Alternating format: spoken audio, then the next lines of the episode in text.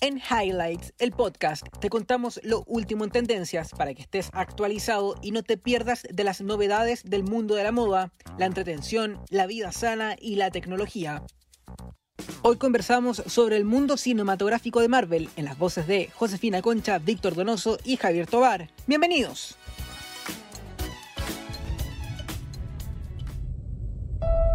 Entrar por el oscuro pasillo con el piso cubierto de alfombra, la luz tenue, el olor a palomitas, las cómodas butacas que te recuerdan al living de tu casa y la emoción por saber qué pasará con tus personajes favoritos en la próxima hora y media. Esa es la sensación agradable la que pudieron volver a sentir los amantes del universo cinematográfico de Marvel con el estreno de la película protagonizada por Scarlett Johansson. Black Widow llegó en un momento importante para los amantes del séptimo arte en Chile, el regreso a las salas de cine. A ver, pero espera. Primero que todo, ¿qué es Marvel? Te cuento, es una editorial de historietas estadounidense creada en 1939, inicialmente con el nombre de Timely Publications. Ya, ya.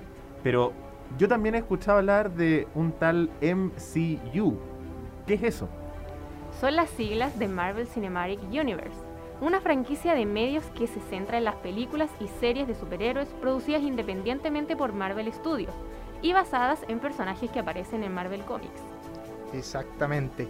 Su inicio fue en el 2008 con Iron Man, el superhéroe de la armadura de hierro y oro, protagonizada por el ya conocido Robert Downey Jr. Luego de este lanzamiento, todo fue un éxito. Ah, sí. Pero yo también he escuchado que hay otros superhéroes. Está Thor, Capitán América. Al final, ¿cuántas producciones son?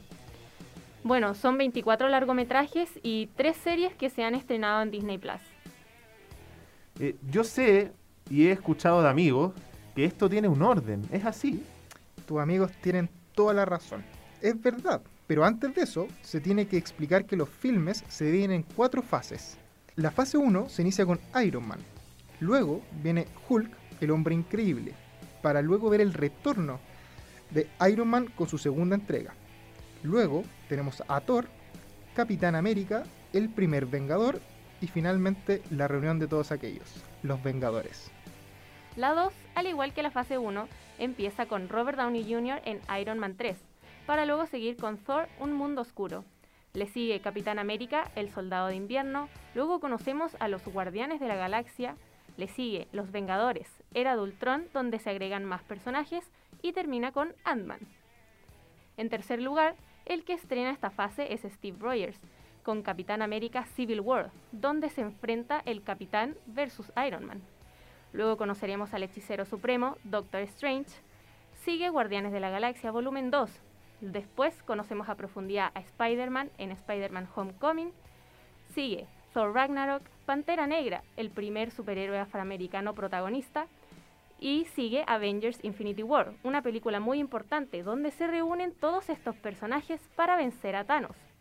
Le sigue Ant-Man and the Wasp, Capitana Marvel, después Avengers Endgame, donde se vuelven a reunir en otra entrega, y cierra con Spider-Man Far From Home. Y para ir cerrando, la fase 4 empezó recién este año con el estreno de la serie WandaVision y fue el puntapié inicial de las series de la plataforma de streaming. Le siguió Falcon, El Soldado del Invierno y luego Loki. ¿Y ese es el orden en el que uno las tiene que ver? Sí, pero no. Eh, una manera es por orden cronológico del universo de Marvel, que es eh, acorde a los años de ambientación de las películas, y la otra es por orden de estreno en cines, según las fases que ya te habíamos mencionado. Te recomendamos verla de esta forma si es la primera vez que entras en este mundo. Buenísimo. Voy a seguir la recomendación, aunque creo que me tomará mucho tiempo. Y prepárate, porque Marvel hay para rato. Hace un par de días volvieron las películas con Black Widow. Sí, y también se viene la serie animada What If, que se estrena el 11 de agosto. Los Eternals, la tercera de Spider-Man, Hawkeye y uff, mucho más. ¡Qué buena! Oye, voy a ponerme al día entonces, pero ¿en dónde las puedo ver? Mira Javier, las series y mayoría de las películas están oficialmente en la plataforma Disney Plus. Pero ojo, a pesar de que hay personajes de Marvel que tienen sus propias películas, no corresponden a estas entregas. Pero espera, ¿cómo es eso? No hay que olvidar que Marvel es una empresa y como tal puede vender los derechos de sus superhéroes. Para explicar esto se debe mencionar que Disney compró Marvel en 2010 y con esto el derecho de la gran mayoría de los superhéroes. Pero hay casos como el de Spider-Man que tienen derechos compartidos con Sony o está el caso de Hulk, en donde los derechos son exclusivos de Universal. Ah, Pero ¿cómo? Si Hulk está en la fase que comentamos, ¿cómo funciona eso? Y sí, lo que pasa es que es fácil confundirse.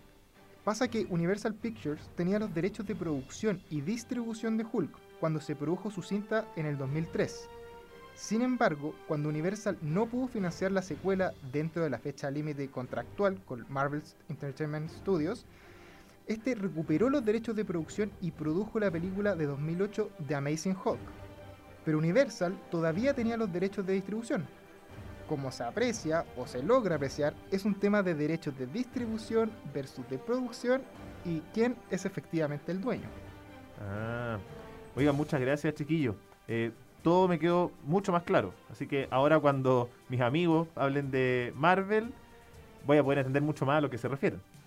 Claro, de todas formas puedes volver a escuchar este capítulo cuantas veces quieras. Nosotros nos encontraremos en una próxima entrega de Highlights el podcast. Adiós.